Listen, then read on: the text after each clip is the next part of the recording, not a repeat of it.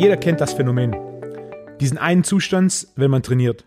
Man ist wach, fokussiert und doch ruhig und weiß, heute wird ein gutes Training. Athleten beschreiben das oft als The Zone. Es ist ein Zustand optimaler Erregung. Es ist die optimale Aktivierung von Körper und Hirn. Es ist optimale Wachheit gepaart mit Ruhe und Fokus. Das ist einer von drei grundsätzlichen Zuständen der Erregung. Die anderen beiden sind entweder eine Unterstimulation, auch das kennt jeder. Man taucht im Training auf und fühlt sich nicht nach Training. Man ist leicht müde, teils gelangweilt oder grundsätzlich unfokussiert. Das passiert jedem Mal. Und nicht nur denen, die in den Pausen eine Zeitschrift lesen oder auf ihrem Handy rumtippen. Es ist ein Zustand von zu geringer Erregung. Entsprechend gibt es auch einen Zustand von zu hoher Erregung. Man ist unruhig, leicht überdreht, teilweise schon etwas gehetzt. In Wettkampfsituationen kommt da oft noch etwas Panik und Angst dazu. Man ist quasi überdreht. Gründe dafür können wenig zu viel Kaffee oder auch ein Pre-Workout-Booster mit Stimulantien vor dem Training sein oder einfach ein Tag, an dem man zu vielen Reizen ausgesetzt ist. Die beiden letzteren Zustände führen nicht zu einer guten Trainingseinheit und auch nicht zu einem erfolgreichen Wettkampf. Ein Zustand optimaler Erregung ist Basis, um optimale Leistung abzurufen. Genau diesen Effekt beschreibt die Yerkes-Dodson-Kurve. Und dementsprechend wird es auch oft als das Yerkes-Dodson-Gesetz bezeichnet. Den Namen hat dieses Gesetz von den beiden Psychologen Robert Yerkes und John Dillingham Dodson, die 1908 eine Studie mit dem Titel The Relation of Strength of Stimulus to Rapidity of Habit Formation veröffentlichten. Der Studienaufbau war folgender. Mäuse sollten lernen, zwischen einer weißen und einer schwarzen Box zu unterscheiden. Immer wenn sie die weiße Box betraten, bekamen sie einen ungefährlichen, jedoch unangenehmen Elektroschock. Die schwarze Box hatte keine solche Konsequenz. Yerkes und Dodson variierten die Stärke der Elektroschocks und beobachteten, wie schnell die Mäuse den Unterschied zwischen den Boxen erkannten. Sie vermuteten, dass mit zunehmender Stärke der Elektroschocks auch die Lernleistung der Mäuse besser sein würde. Sie machten jedoch folgende unerwartete Entdeckung. Bei einer mittleren Stromstärke lernten die Mäuse am besten. Schwache sowie starke Elektroschocks schienen die Leistungsfähigkeit der Mäuse einzuschränken.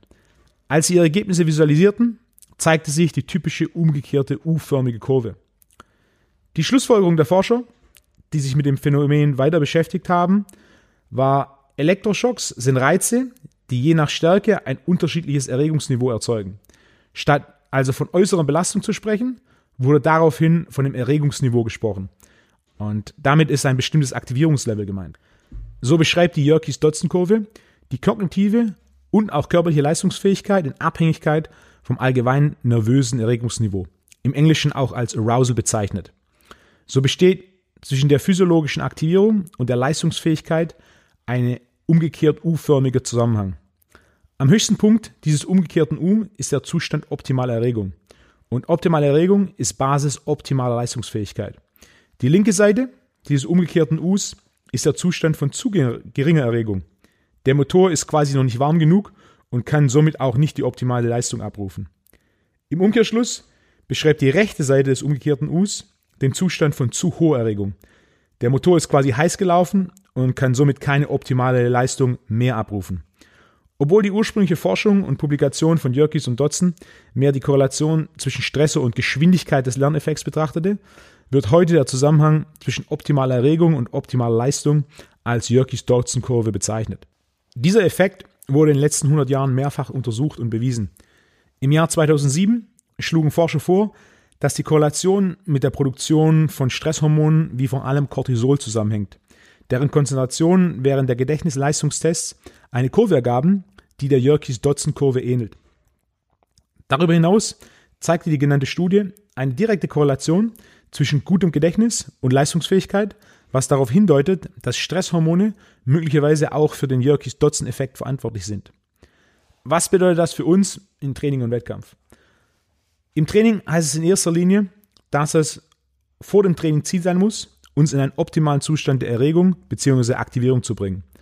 Ob durch einen doppelten Espresso, Musik, die einen anregenden Effekt hat oder eine entsprechende Mahlzeit. Entscheidend ist, die Aktivierung zu steigern ohne einen Zustand der Übererregung zu erreichen. Das ist einer der Hauptgründe, warum ich auch empfehle, die so beliebten Pre-Workout-Booster zu meiden. Ein entscheidender Punkt dieser Optimierung der Aktivierung ist, dass jede Person individuell auf verschiedene Stimuli reagiert. Einer kann einen großen Kaffee trinken und schlafen gehen. Der nächste kann nach 16 Uhr keinen Kaffee mehr trinken, weil er sonst nicht einschlafen kann. Bei einer Person steigert die Musik von Metallica die Aktivierung, bei der nächsten Person ist es Jay-Z. Das bedeutet, welche Faktoren jemanden aktivieren, muss individuell bestimmt werden. Ein einfacher Ansatz ist der Trial-and-Error-Ansatz, der hier in der Praxis definitiv eine der effizientesten Lösungen ist. Das gleiche bedeutet natürlich auch, dass wenn man sich aktuell in einem Zustand der Überregung befindet, das Ziel vor dem Training sein muss, diese Aktivierung zu senken und so den optimalen Zustand der Erregung, den höchsten Punkt des umgekehrten Us zu erreichen. Vor allem nach einem langen Tag bei der Arbeit, einem neuen Projekt oder einigen Dingen, die im Laufe des Tages nicht so wie geplant liefen, kann es entscheidend sein, das Erregungsniveau zu senken. Die Optionen dafür sind auch sehr individuell. Ob man Johann Sebastian Bach im Auto auf dem Weg zum Training hört oder kurz meditiert oder eine Atemübung macht oder für 10 Minuten an einem ruhigen Ort die Augen schließt. Es ist sehr individuell. Entscheidend ist, das Erregungsniveau zu senken, um die Leistung zu optimieren.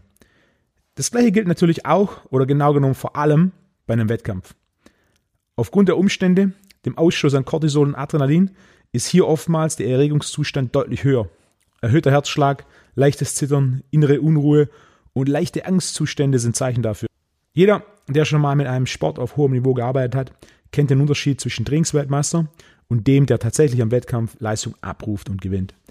Basierend auf der Jörkis-Dotzen-Kurve ist eine simple Begründung dafür, dass die Leistung im Training besser als im Wettkampf ist, da hier das Erregungsniveau optimaler ist.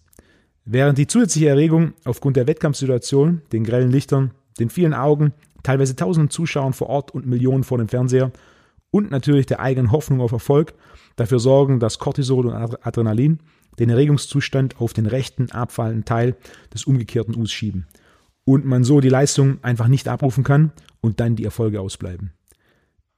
Viele Champions sind genau das Gegenteil davon.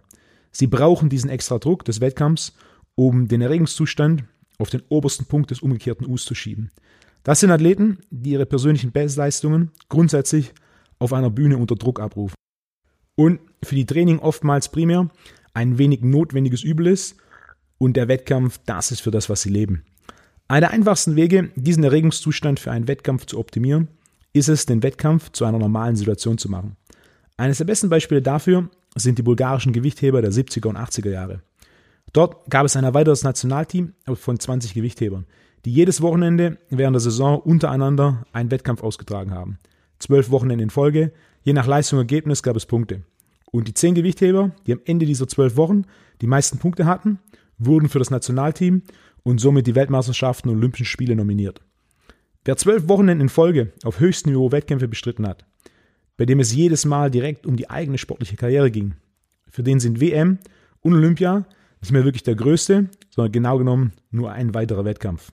Und Normalität ist einer der einfachsten Wege, Erregung zu senken. Das hat primär einen Effekt, wenn das Ziel ist, die Erregung für einen Wettkampf zu senken. Teilweise und in einigen wenigen Fällen kann es natürlich auch notwendig sein, bei einzelnen Athleten die Aktivierung für den Wettkampf zu steigern.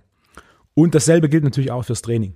Ziel ist eine optimale und nicht maximale Aktivierung als Basis für optimale Leistungsfähigkeit. Und was für den Einzelnen funktioniert, ist sehr individuell. Bestimme deinen Zustand und finde durch Trial and Error heraus, was bei dir einen positiven Effekt auf die Aktivierung hat, und zwar aus beiden Richtungen. Was steigert deine Aktivierung, ohne zu einer Übererregung zu führen? Und was senkt deine Aktivierung, ohne dass du beginnst zu gehen? Und wähle vor den Trainingseinheiten, was du in deinem aktuellen Zustand benötigst. Elektronische Musik und zwei doppelte Espresso oder klassische Musik und zehn Minuten die Augen zumachen. Es geht darum, wie ein Surfer die Welle am höchsten Punkt zu erwischen und zu reiten. Nicht zu weit hinter und nicht zu weit vor der Welle, sondern genau auf der Welle. In diesem Sinne, viel Erfolg beim Training und bis zur nächsten Episode.